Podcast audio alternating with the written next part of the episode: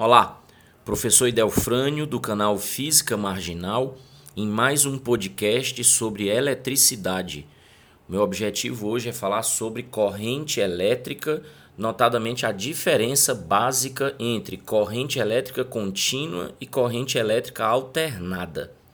Mas aí a gente precisa voltar aos conceitos básicos de eletrostática para primeiro entender o que é corrente elétrica e depois a gente fazer a diferenciação em corrente contínua e corrente alternada, ok?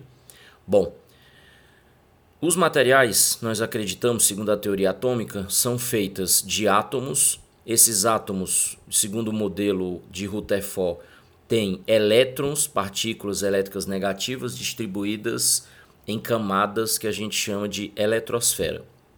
A diferenciação dos elementos químicos está no número atômico que significa dizer que quanto maior o número atômico, mais prótons no núcleo do átomo e mais elétrons na eletrosfera, consequentemente também mais camadas nessa eletrosfera.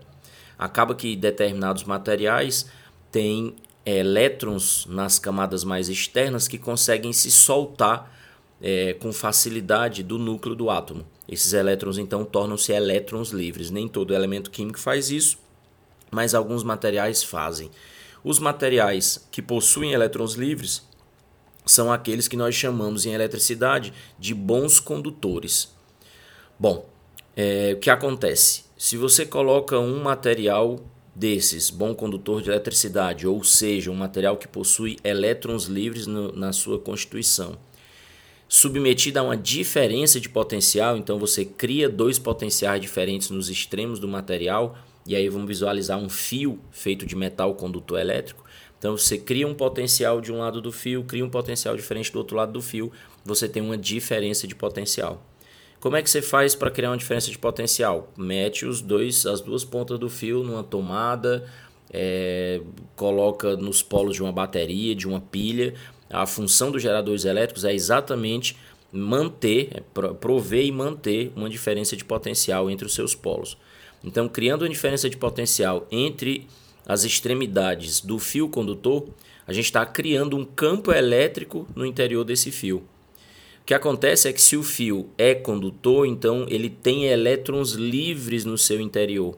Essas cargas sofrem então ação de força elétrica, porque quando uma carga elétrica está submetida a um campo elétrico, ela sofre a ação de uma força elétrica acaba que se esses elétrons são livres e estão sob a ação de força, então eles entram em movimento. O que acontece é que a eletrostática ensina que cargas negativas movimentam-se espontaneamente buscando os maiores potenciais, ou seja, buscando o polo positivo.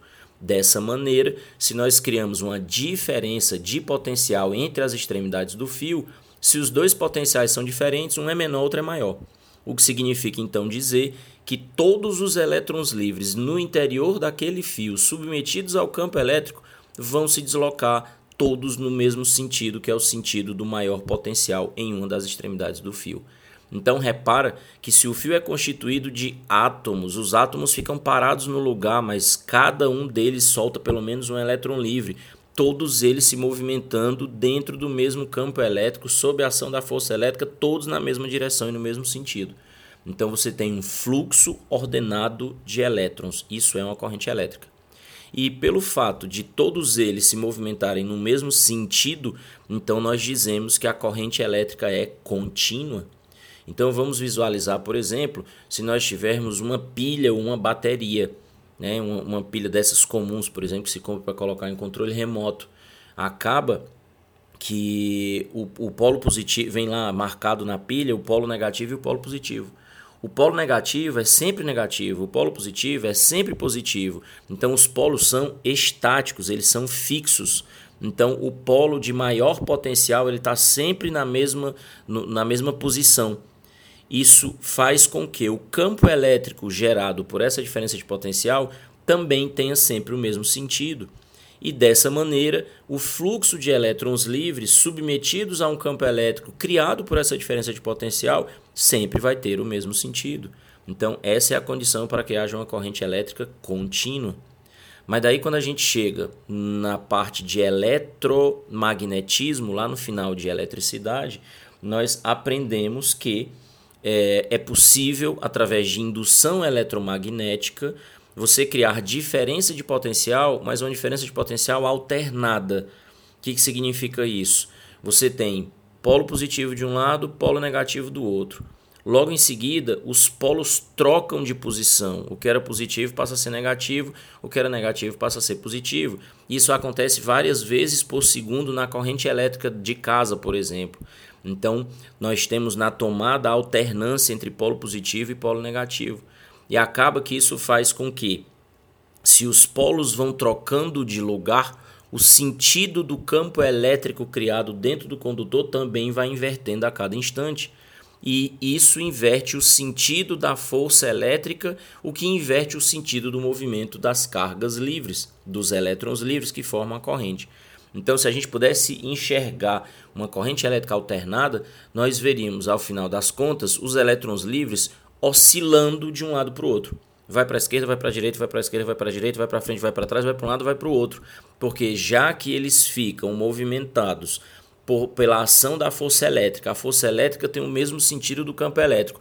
E o sentido do campo elétrico depende de qual polo é negativo, qual polo é positivo, qual é o menor e qual é o maior potencial. E se esses polos estão alternando, então tudo alterna. Os polos mudam de sentido, o campo elétrico muda de sentido, a força elétrica muda de sentido, o deslocamento dos elétrons livres muda de sentido, a corrente alterna o seu sentido. Esquerda, direita, esquerda, direita, esquerda, direita, para frente, para trás, para frente, para trás, para um lado, para o outro, para um lado, para o outro. Então, o mecanismo de ação da corrente elétrica é, é sempre o mesmo: diferença de potencial, campo elétrico, força elétrica, movimento de cargas livres.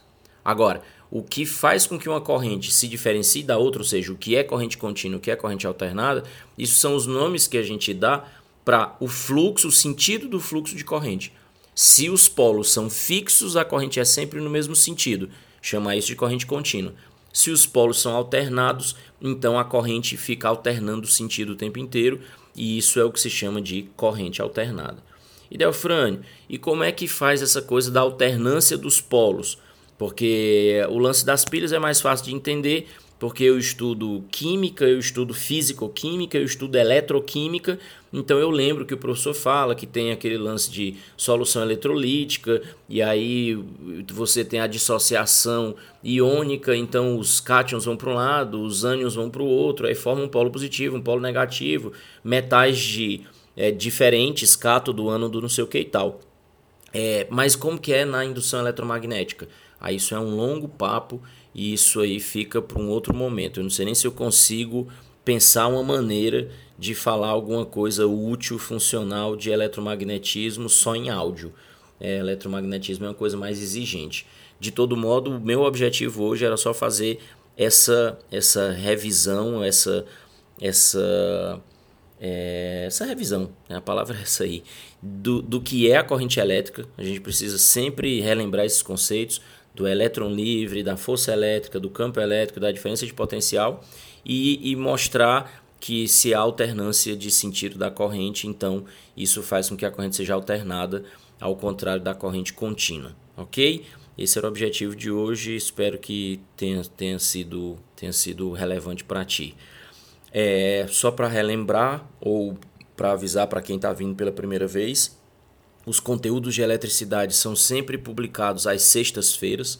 Então, para organizar esse material e para você encontrar tudo que já foi postado em qualquer momento, é, eu criei a hashtag Sexta da Eletricidade.